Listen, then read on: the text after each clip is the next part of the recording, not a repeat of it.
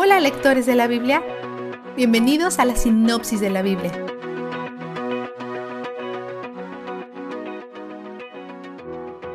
Moisés tiene buenas y malas noticias para los israelitas el día de hoy. Van a romper este pacto. Dios lo sabe, yo lo sé, ustedes lo saben, así que esto es lo que deben hacer cuando eso suceda. Arrepiéntanse, regresen a Dios, no los abandonará, Él restaurará todo lo que pierdan cuando se alejen de Él. Cuando pecan y son llevados al cautiverio, Dios usará esas circunstancias para cambiar sus corazones. Capítulo 30, versículo 6. Luego se volverán hacia Él y comenzarán a obedecerlo. Cuando Dios le da a alguien un corazón nuevo, sus deseos cambian. La palabra hebrea para corazón combina las palabras que usamos para corazón y mente, y es donde el deseo y la voluntad se cruzan. Es lo que impulsa nuestras acciones. Sin un nuevo corazón es imposible agradar a Dios. Solo cuando Él cambie nuestros corazones le responderemos correctamente, porque no solo quiere ser obedecido, quiere ser conocido y amado. Moisés no solo quiere que experimenten la tierra que Dios prometió, sino también la vida que solo se encuentra al tener una relación con Dios. Moisés no podrá entrar en la tierra prometida, por lo que solo puede hablar sobre la experiencia de conocer a Dios. Desde el día que conoció a Dios, su misión ha sido vivir en el desierto con pecadores. Pero debido a que conoce a Dios, esta experiencia contiene una paz sorprendente y una intimidad insustituible. Incluso sin el beneficio terrenal de la tierra, su relación con Dios induce a júbilo. Él quiere este júbilo y libertad para los israelitas también.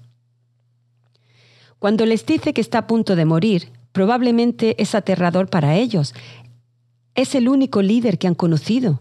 Probablemente quiera calmar sus temores, porque sabe de primera mano cómo el miedo puede conducir a la rebelión. Por lo que comienza recordándoles que Dios es su líder. Dios mismo irá delante de ellos a la tierra prometida. Luchará contra las naciones que viven allí y ganará. Después Moisés llama a Josué al frente y le dice que tampoco tema.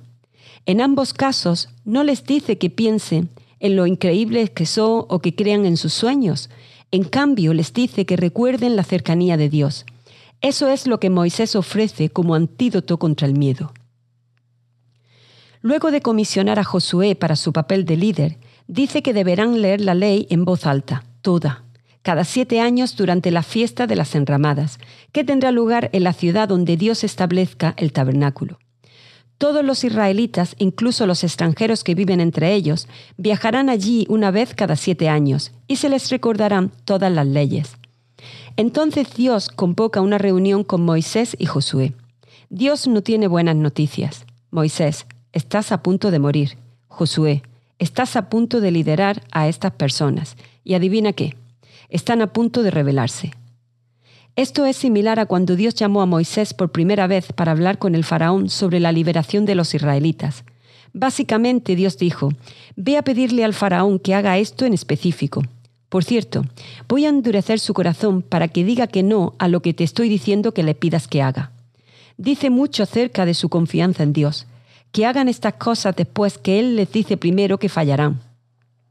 Es fácil pensar que si Dios nos dice que hagamos algo, está garantizado que tendremos éxito. Dios dice que bendecirá a las personas con abundancia y luego se sentirán cómodas en sus vidas fáciles y romperán el pacto. Se rebelaron ante la escasez en el desierto y se rebelarán ante la abundancia de la tierra prometida. Dios se enojará con ellos y serán devorados.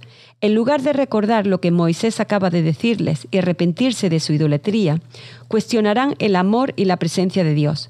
Dios comisiona a Josué y le recuerda, estaré contigo. Josué necesitará ese recordatorio pronto, cuando su mentor muera y todo se vaya cuesta abajo con la gente que dirige. ¿Cuál es tu vistazo de Dios? Este es el mío.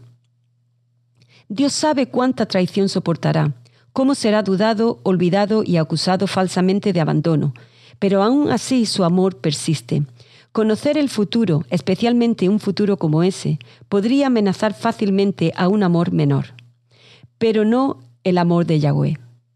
Él entra con pleno conocimiento del dolor que soportará, sabiendo que no valdremos la pena, y aún así no nos abandona. No podemos hacerlo cambiar de opinión o convencerlo que no elija poner su corazón en nosotros.